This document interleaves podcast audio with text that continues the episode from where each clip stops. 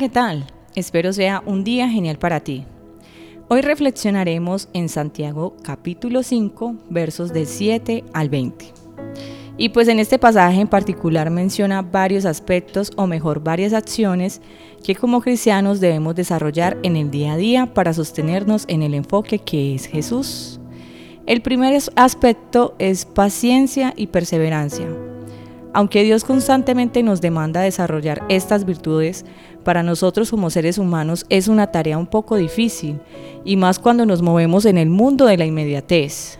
Cuando Santiago menciona aquí que tengamos paciencia, es por la venida del Señor.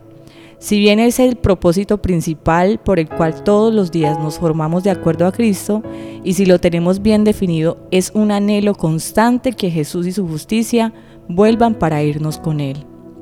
Pero mientras tanto, que esto llega, debemos pasar por las aflicciones comunes de este mundo, las cuales no deben de apagar nuestra fe, sino mantenernos en la roca que es Jesús.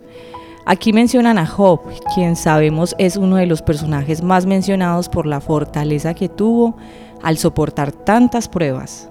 El final fue feliz y satisfactorio, nada diferente al que tendremos tú y yo, pues Dios nos ama y es demasiado bueno. Culturalmente hemos creído que jurar en el nombre de Dios traerá credibilidad acerca de nosotros. De hecho, lo tenemos como muletilla, como por ejemplo, eh, te lo juro Cindy que yo no me acordaba.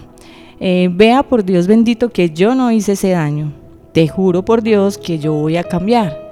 Y puede que culturalmente parezca aceptable y normal, pero en Santiago 5.12 dice que es motivo de condenación y es un pecado nos invita a decir sí o no, pues somos cartas leídas al mundo y nuestra transparencia y comportamiento difícilmente nos pondrá en juicio. Por lo tanto, la gente confiará en la autenticidad de nuestras promesas, palabras, etc. Otro aspecto bastante importante es el poder de la oración. Es el arma más contundente para todo cristiano. Personalmente he experimentado milagros, sí que parecían ser no, actitudes transformadas, corazones gozosos y con una paz inexplicable a pesar de la adversidad. Es muy específico en decir que una oración con fe puede transformar, pero deben ser estas dos acciones juntas. Como cristianos en nuestra congregación debemos orar por todos, hasta por quienes son más fuertes espiritualmente, pues son los más buscados por Satanás. Santiago menciona el exponer el pecado que estamos cometiendo o que nos está acechando a personas que nos puedan ayudar a combatirlo en oración.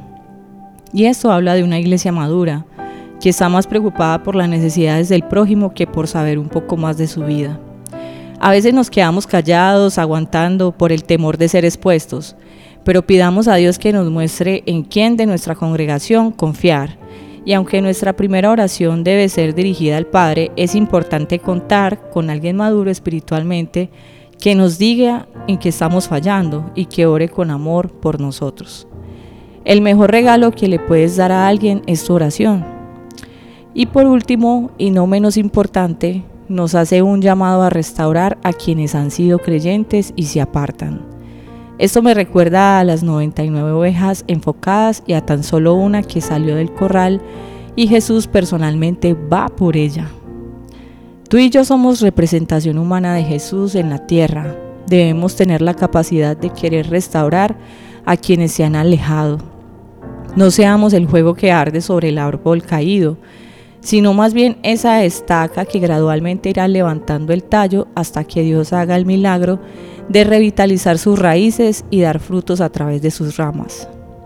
Empatía, porque no todos tenemos la, fortuna de contar con un carácter definido y enfocado en Dios.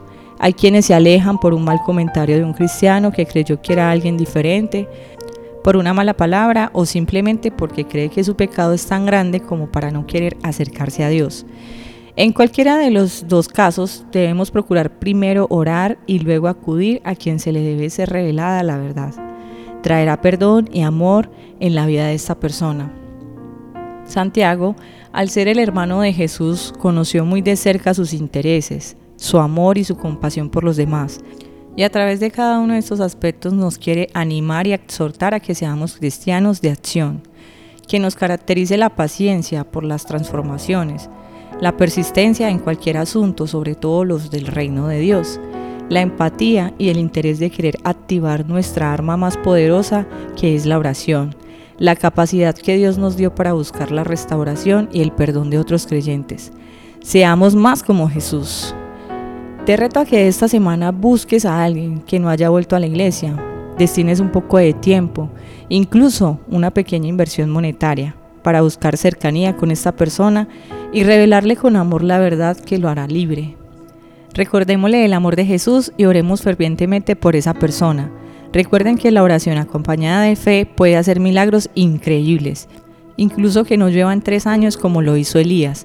Ese era el milagro sobrenatural en ese momento puede sanar, puede restaurar, puede derribar oposiciones y encauzar los propósitos de Dios. Un abrazo Comunife. Te esperamos en nuestras reuniones los miércoles 7 y 30 de la noche y domingos 9 y 30 de la mañana. Tenemos toda una experiencia celestial para ti y tu familia. Te esperamos.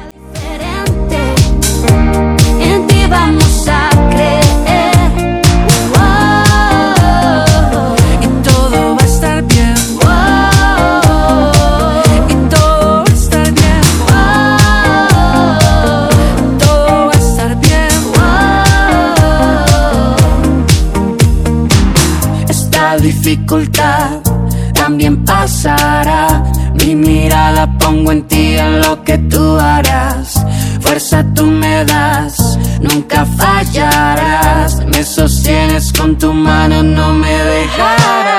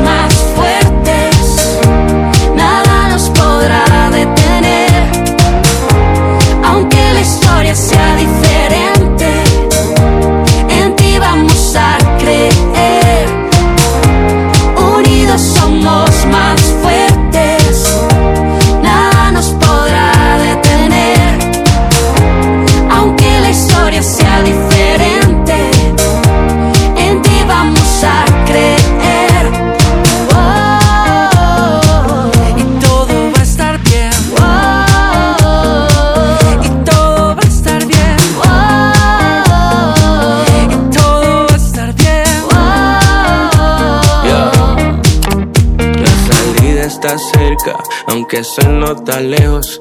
Tu diseño aguanta como 80 días, pero te agotan menos. El silencio es audible, sentimientos sensibles. Puede que sea invisible tu fe, pero sé que no te dejo caer. Así que resiste, es todo cuestión de fe. Solo tú resistes, nada anda mal, solo Tienes que confiar, hey, no dejes que tu barca en el mar se lo lleve el viento lento. Es solo un pretexto pa' que veas lo inmenso que es Dios. Sí, es real que la historia cambió, pero la canción de tu corazón no cambia